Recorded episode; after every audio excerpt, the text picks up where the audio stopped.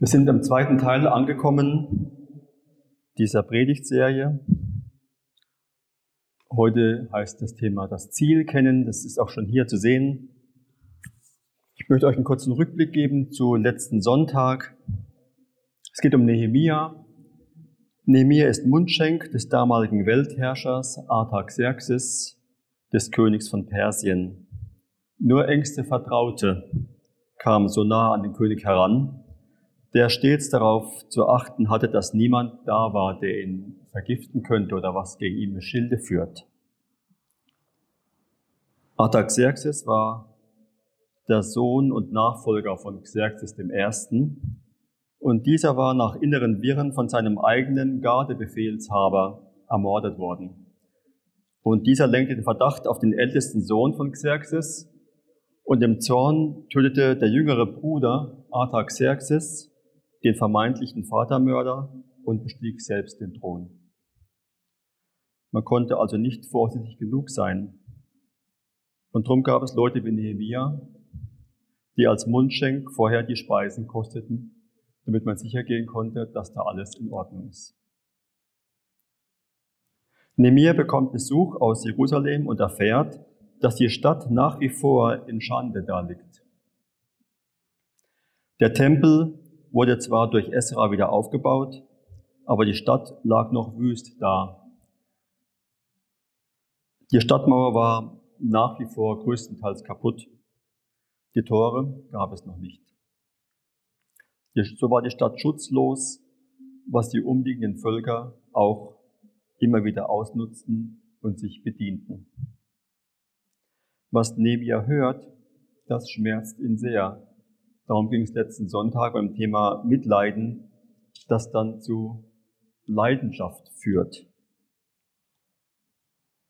Er weint monatelang, kann kaum was essen, betet und fleht, nicht fleht, fleht täglich zu Gott. Das wirkt sich sogar körperlich aus, sodass der König ihn darauf anspricht, bist du krank oder was ist los?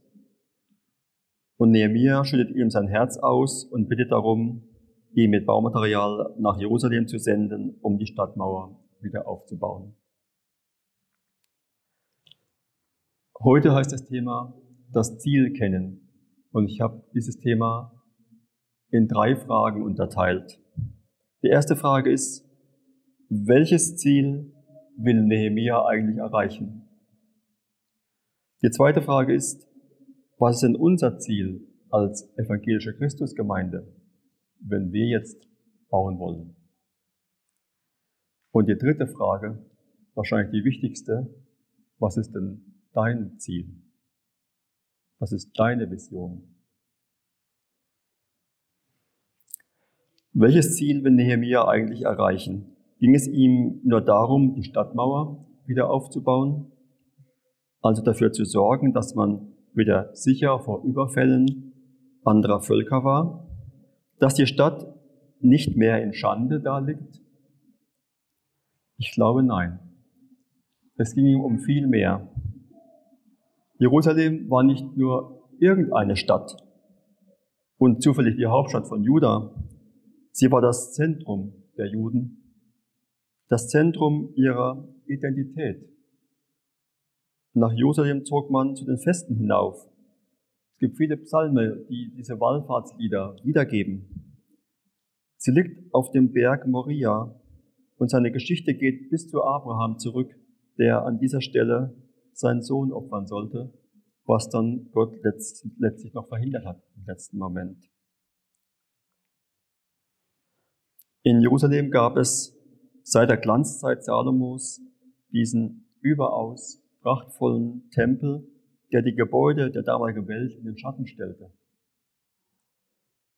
Er war nicht nur die zentrale Anbetungsstätte der Juden, er war das Symbol für die Gegenwart Gottes und seine besondere Beziehung zu den Israeliten.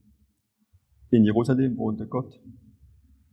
Genau aus diesem Grund wurde wohl von den Eroberern seinerzeit auch der Tempel und die gesamte Stadt zerstört und dem Erdboden gleichgemacht. Es sollte kein Stein mehr auf dem anderen bleiben. Da lag sie nun da, die Stadt Gottes, in großer Schande. Für alle außenherum sichtbar. Für alle Völker wurde damit ja offensichtlich, dass Gott sein Volk verlassen hatte. Und so verhielten sie sich auch und plünderten regelmäßig das, was die Juden erarbeitet hatten. Sie hatten ja nichts zu befürchten, denn dieser Gott war ja nicht mehr da. Und diese Plünderungen, die zogen sich schon seit Jahrzehnten hin. Es ging Nehemiah, so meine ich, darum, das Volk zurückzuführen, zurück zu dem Glanz und zu der Stärke, zu dem Ruhm, letztlich zu Gott. Er wollte das Volk nach Hause bringen.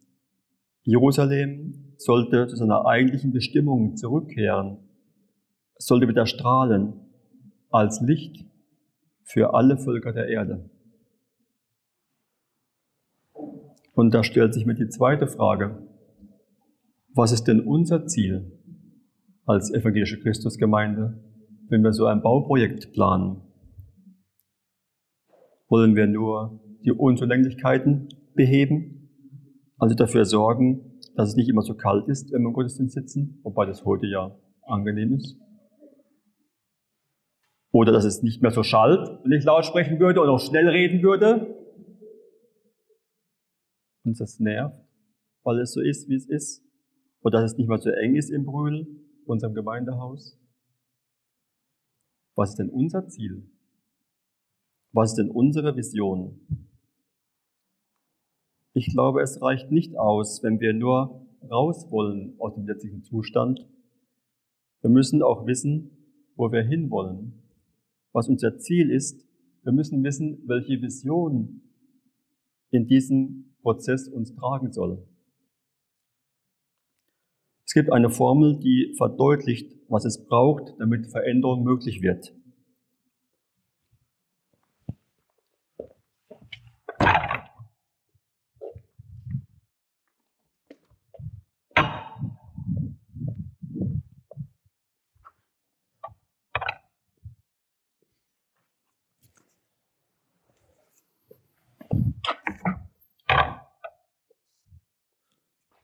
Das ist sie, die Formel. Heute geht es um die Vision, das Ziel. Wir brauchen eine Vision. Wir müssen wissen, wo wir hinwollen. Das Zweite, was wir brauchen, ist, dass wir wissen, wo wir herkommen.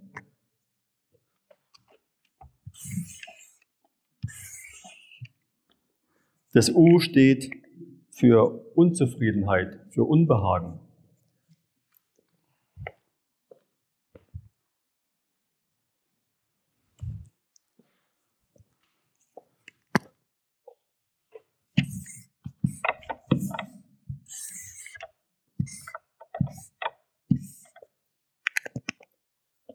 Und das E steht für erste Schritte.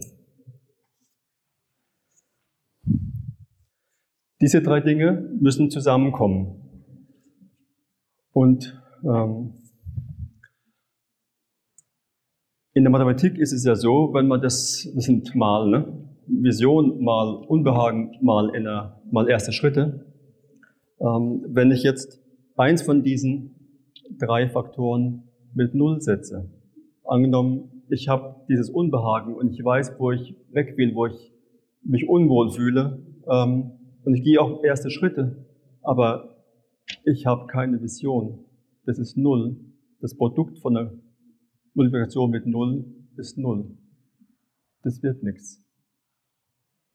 Wenn ich eine Vision habe und denke, oh, das wäre toll, wir hätten so ein tolles Haus oder wie auch immer, das wäre schön, ähm, und ich gehe auch erste Schritte, aber eigentlich fühle ich mich ganz zufrieden, wie das so ist. Eigentlich sehe ich den Bedarf gar nicht, dass ich was ändern müsste. Ähm, wenn das null ist, ist das Produkt auch null.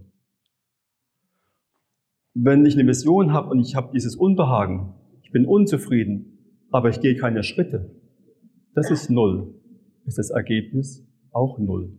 Dann passiert auch nichts. Das kann man ähm, auf alle Dinge übertragen, nicht nur auf ein Bauprojekt. Das begegnet uns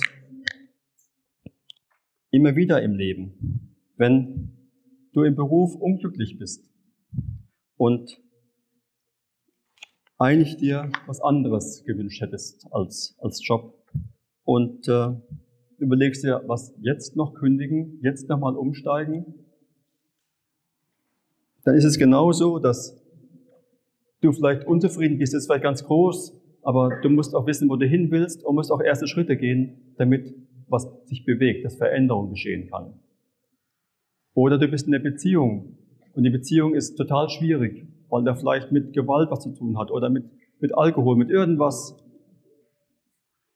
Und du weißt nicht, wo du hin willst, du bist vollkommen unzufrieden, du gehst vielleicht erste Schritte, aber du hast das Ziel nicht vor Augen, was eigentlich passieren soll, dann wirst du in dieser Beziehung bleiben und wirst gar nichts verändern. Wenn deine Gottesbeziehung erkaltet ist, dann ist es auch so. Du bist vielleicht damit unzufrieden, weil du merkst, es war früher mal anders. Du weißt auch, wie das mal war und willst da gerne zurück. Dann ist es natürlich wichtig, dass du dir überlegst, welche Schritte könnten mir helfen, dass ich dahin zurückkomme. Diese Gleichung ist ja noch nicht fertig. Hier heißt es größer als, größer als W. Das W steht für Widerstände. Das Produkt von diesen drei Sachen muss größer sein als die Widerstände, die es ja auch gibt. Ähm, wenn ich das nicht schaffe, wenn es alles ganz kleine Einheiten sind, der Widerstand aber sehr groß ist und das nicht ausreicht, wird sich auch nichts verändern. Dann bleibe ich auch dort, wo ich bin. Die drei zusammengenommen müssen größer sein als die Widerstände. Bei Nehemia haben wir gesehen jetzt, was Otto lang letzte, letzten Sonntag in seiner Predigt äh, wiedergegeben hat, war, dass der Nehemia ja dieses Mitleid hatte und diese Leidenschaft entstand. Aber er hatte auch eine Vision gehabt. Er wusste, wo er hin will mit dem Volk Israel. Und er ging auch erste Schritte. Er hat dann sich getraut, mit dem König Artaxerxes zu reden und hat ihm seinen Plan erzählt und hat die Widerstände, die da waren, seine Angst zum Beispiel, was passiert, wenn der jetzt ähm, anders reagiert. Er durfte damals ja nicht einfach zum König gehen und sagen, ich hätte gern das und das und das und eine Bitte vortragen. Er musste warten, bis er gefragt wird. Er konnte nur seinen Dienst verrichten. Der König hat bemerkt, du siehst aber krank aus, du siehst schlecht aus. Das hätte schon seinen Tod bedeuten können. Und er hat darauf gewartet, dass der König ihn anspricht und hat seine Angst überwunden, dann wirklich den Mund aufzumachen, weil das groß genug war.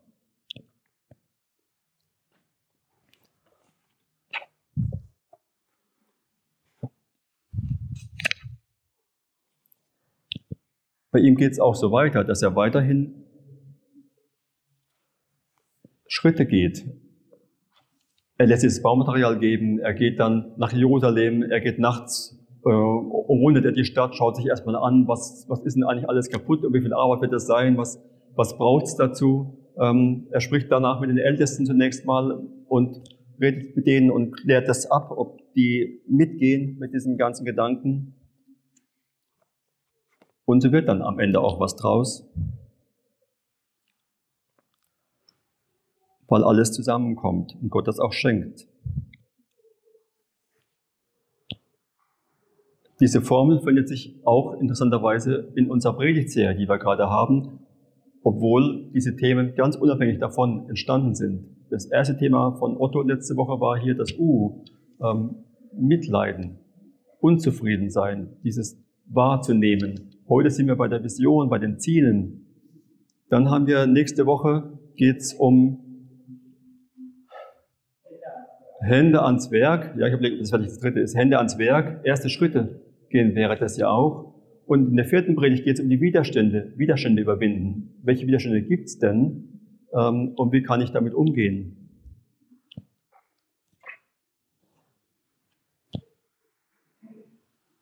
Was ist denn unsere Vision als Gemeinde?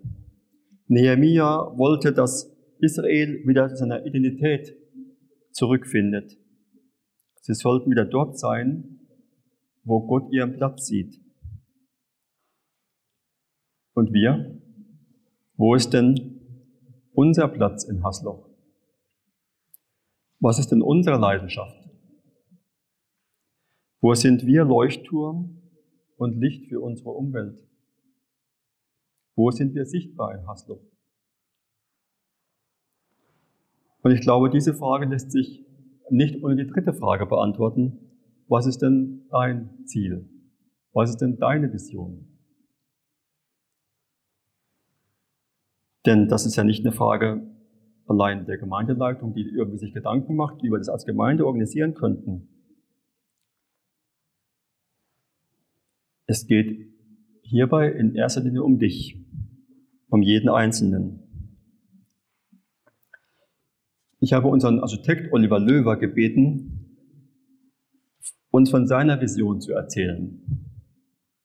Er ist ja eben als Architekt in besonderer Weise mit diesem Projekt verbunden.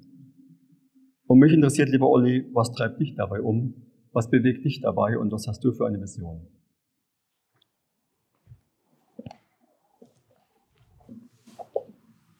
Vielleicht kurz zu mir. Ich bin Oliver Löwer. Vom Beruf bin ich Architekt.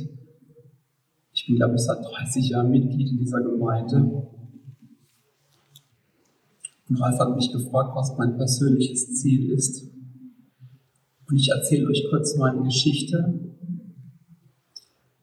Das ist meine Geschichte, aber ich glaube, dass dort viele Parallelen sind, die vielleicht auch mit euch was zu tun haben. Mit eurem Leben. Ich habe diese Bestimmung und diese Berufung letztes Jahr im Oktober bekommen. Und ich habe gewusst, ich möchte mit Gott über den Jordan gehen. Ich möchte dieses Land einnehmen. Und dieses Land hieß Gemeindehaus. Und dieses Thema hat mich über zehn Jahre beschäftigt. Und ich habe mir Gedanken gemacht und gegrübelt. Und das will heißen, dass Gott bei mir nicht plötzlich um die Ecke kam mit einem ganz neuen Thema, sondern ich habe mich da viele Jahre mit beschäftigt. Aber es gab dann einen Startschuss und es waren so zwei, drei ganz intensive Wochen, wo Gott über viele Kanäle mit mir geredet hat. Der erste Kanal war, dass ich in der Bibel gelesen habe. Haggai, wo Gott sagt, mein Haus steht in Trümmern und ihr wohnt in getäfelten Häusern. Baut mir doch ein Gemeindehaus, das soll mir zur Ehre sein. Merkt ihr denn nicht, dass es euch zwischen den Fingern hindurchrinnt, dass ihr keinen Segen habt? Und es hat mich sehr bewegt. Ich habe mit meiner Frau die Bibelstelle ein paar Mal gelesen. Wir haben Tag und Nacht darüber nachgedacht. Der zweite Kanal war, dass Menschen mit mir gesprochen haben. Mein Schwiegervater, der die Gemeinde eigentlich gar nicht kennt. Und ich habe gemerkt, dass Gott über diese Kanäle Menschen mit mir gesprochen hat. Und über Lobpreislieder. Das Lied Waymaker wurde bei meiner Berufung zu, wir singen das gerade hier ganz neu in der Gemeinde, der den Weg bereitet. Und immer wenn ich von Land auf meinen Beruf nach Haslo fahre und sehe den riesigen McDonalds, dann bete ich Gott, bist du der Wegbereiter, der dieses Wunder schenkt in Haslo. Und der dritte Kanal, das war mein Trauspruch. Gott ist dann so, dass er, wenn er dich beruft, irgendwie Dinge aus der Vergangenheit rauskramt, die dann auf einmal zum Bild werden. Und mein Trauspruch heißt, vor 22 Jahren, Josua 1, 8 und 9, ich lese euch Vers 9. Ich sag's noch einmal, sei mutig und entschlossen, lass dich nicht einschüchtern, habe keine Angst. Denn der Herr dein Gott steht dir bei, wohin du auch gehst. Und da war mir klar, Olli, du, du gehst jetzt, weil Gott dabei ist, weil er dich berufen hat und über diese drei Kanäle. Und ich wusste, dass es Widerstände geben wird, wie es der Ralf gesagt hat. Da steht nämlich drin, lass dich nicht einschüchtern. Es wird Widerstände geben. Der Böse will es nicht, dass wir, dass ich meine Vision und meine, meine Berufung folge. Aber ich wusste, dass es richtig ist. Und dann hat mir Gott auch eine Vision, ein Bild geschenkt, das sage ich euch zum Schluss. Ich habe Gott um Folgendes gebeten. Wenn ich diesen Weg gehe, erste Schritte, dass Gott mir Menschen an die Seite stellt, die mich auf diesem Weg immer wieder unterstützen. Ich darf euch erzählen, dass es Menschen gab, die mir ihre Visionen und ihre Geschichten erzählt haben. Die haben mich so ermutigt, dass der Böse und der Widerstand kleiner war, wie die mutigen Visionen und, und Begleitung und Gebete, die ich erfahren habe. Sodass mich der Feind nicht einschüchtern konnte. Und ich bin mir absolut sicher, dass Gott mit uns ans Ziel kommt. Und jetzt sage ich euch meine Vision. Er denkt jetzt, dass Gott ein Architekt doch wahrscheinlich ein Bild gibt mit Materialien, mit einer Dachform oder mit einem Gebäude. Und Gott hat mir ein Bild geschenkt, wo ich an Gottes Hand durch ein Gebäude laufe. Und in dem Gebäude sehe ich nur Menschen. Und Menschen, die ich lieb habe. Und es sind Menschen aus meiner Nachbarschaft, die ich da sehe. Es sind Menschen, die ich von der Bärenjungschar kenne, die auf einmal da sitzen. Und ich sehe immer noch keine Materialien, ich sehe nur Menschen. Und ich sehe, wie vorne ein Hammer-Lobpreis stattfindet und der Geist Gottes den Raum erfüllt. Und Gott geht mit mir durch diese Reihe und es wird, es wird gepredigt und die Leute sind so erfüllt. Und ich bin mir ganz sicher, dass Gott diese Vision Wirklichkeit werden lässt, dass die Widerstände kleiner sind. Vielen Dank, Uli. Bist du unzufrieden mit der Situation, in der wir gerade sind als Gemeinde? Was ist denn dein Ziel, deine Vision, wenn wir jetzt bauen? Wo will Gott dich haben? Was ist denn dein Platz im Rahmen von diesem Bauprojekt? Und ganz wichtig, was ist denn dein Platz in der Gemeinde? Wo stehst du heute? Bist du damit zufrieden? Und wo siehst du dich denn in ein paar Jahren? Was ist denn deine Leidenschaft? Über die Identität der Israeliten habe ich vorher gesprochen. Und die Frage ist, die ich mir gestellt habe, was ist denn nun meine Identität, die mir Gott zugedacht hat. Ich habe jetzt gerade vor ein paar Tagen einen Leseplan abgeschlossen über die Gebete Jesu. In diesem Leseplan wurden alle Gebete, die Jesus gebetet hat, durchgenommen, so nacheinander. Und ich fand es faszinierend dabei zu sehen, welche enge Gemeinschaft Jesus mit, mit seinem Vater hat. Was natürlich nicht verwundert, weil er ist ja sein Sohn. Aber ich weiß auch, welche Macht und Möglichkeiten Jesus dadurch hier auf dieser Erde hatte. Davon berichtet die Bibel reichlich. Und in dieser Bibel kam auch das Gebet vor, woraus ich jetzt zitieren möchte. Im Johannesevangelium Kapitel 17 steht jetzt. Ist ein ganz langes Kapitel. Und hier betet Jesus zunächst für sich selbst und dann anschließend für seine Jünger und schließlich für die Menschen, die noch zum Glauben finden werden. Und was er hier betet, finde ich sehr interessant. Gerade auch in diesem Zusammenhang, wo wir jetzt gerade stehen. Er betet hier für seine Jünger, lass ihnen die Wahrheit leuchten, damit sie in immer engerer Gemeinschaft mit dir leben. Dein Wort ist die Wahrheit, haben wir eben gesungen, ergriffen von der Wahrheit. Das macht was mit uns, wenn wir von der Wahrheit Jesu ergriffen sind. Es ist also wie bei Esra und bei Nehemia, die Menschen sollten seiner Zeit nach Hause zurückkehren, in die enge Gemeinschaft mit Gott. Und genau das erbittet auch Jesus für seine Nachfolger, dass unsere Gemeinschaft mit ihm wächst und immer enger wird. Vers 18. Wie du mich in die Welt gesandt hast, so sende ich sie in die Welt. Für sie gebe ich mein Leben hin. Warum? Damit ihr Leben ganz dir gehört.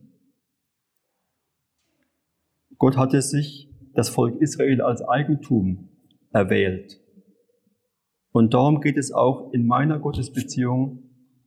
Jesus ist deshalb gestorben, damit ich mein Leben ganz Gott zur Verfügung stellen kann, damit es ganz ihm gehört. Und dann betet Jesus für alle, die noch zum Glauben finden werden.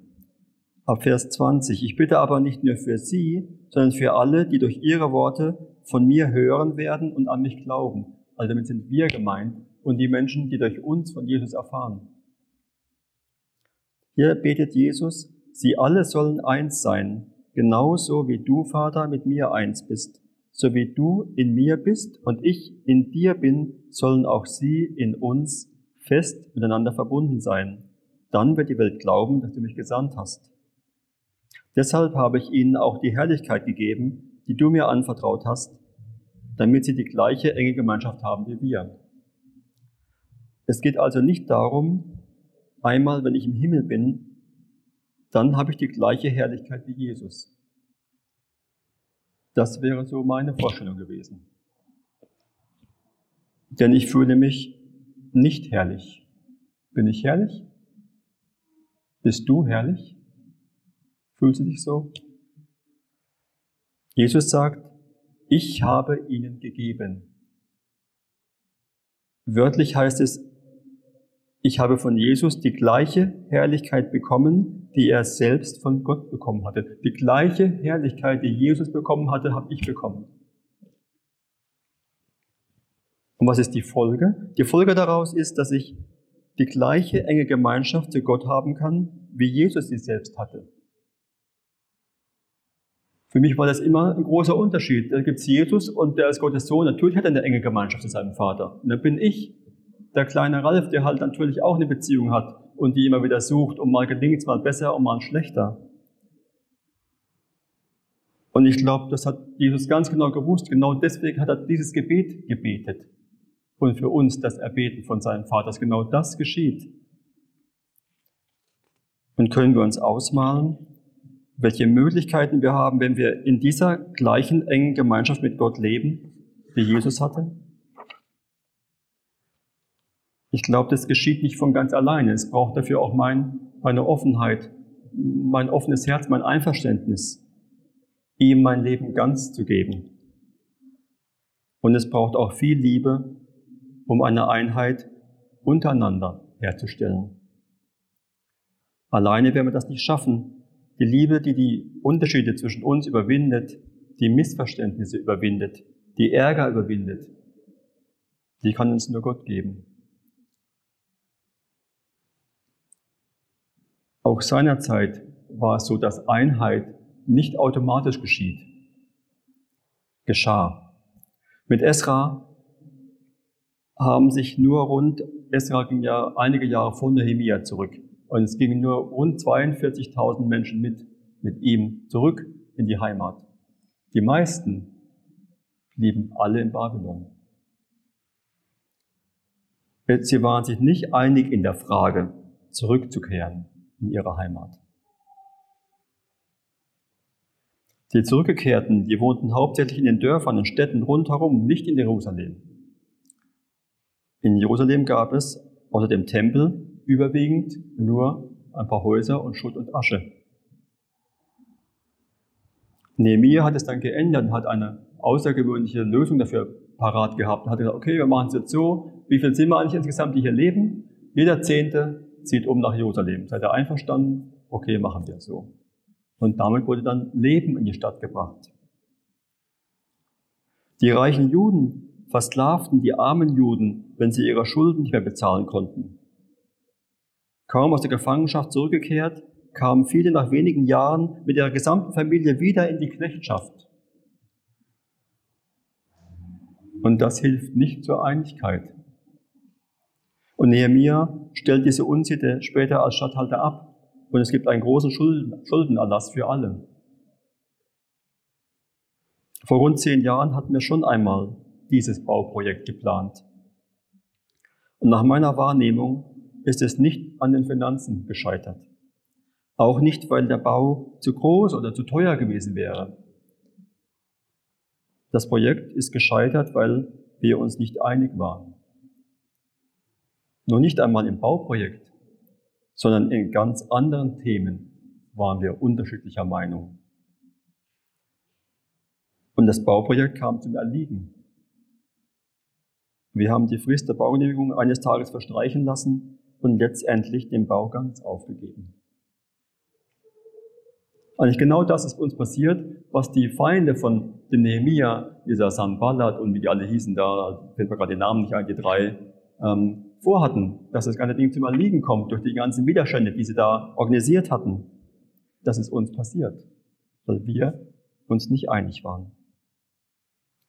Und ich glaube, Jesus wusste ganz genau, warum er dieses Gebet spricht. Weil er uns ganz genau kennt. Er kennt mich und er kennt dich und dich und dich. Und er erbittet von Gott seine Herrlichkeit für uns. Und warum? Damit wir eben genau diese enge Gemeinschaft mit Gott haben können und auch untereinander haben können, die er hat. Und ich habe die Vision, dass wir uns einig werden. Nicht nur in den Fragen bezüglich der Umsetzung von dem Bauprojekt. Das ist egal, ob linksrum oder rechtsrum oder wie es dann letzten Endes kommt, sondern dass wir uns einig werden in unserer Gottesbeziehung als, als gesamte Gemeinde. Und ich vertraue darauf, dass das Gebet von Jesus Kraft hat. Und ich vertraue darauf, dass hier lauter herrliche Menschen sitzen. Und die Folge davon ist, stand auch in diesem Gebet von Jesus, und dann wird die Welt glauben. Dann geschieht nämlich genau das, was Olli in seiner Mission sieht, dass dann Menschen sitzen, die zu uns kommen, weil sie Jesus dort kennenlernen können und die beginnen zu glauben. Und darauf baue ich. Amen. Ich bete noch. Lieber Vater, ich danke dir, dass du für uns bist und nicht gegen uns. Ich danke dir dafür, dass du deinen Sohn in diese Welt gesandt hast, dass er für uns eintritt und eingetreten ist. Und es heute noch tut, dass er noch immer noch für uns betet und für uns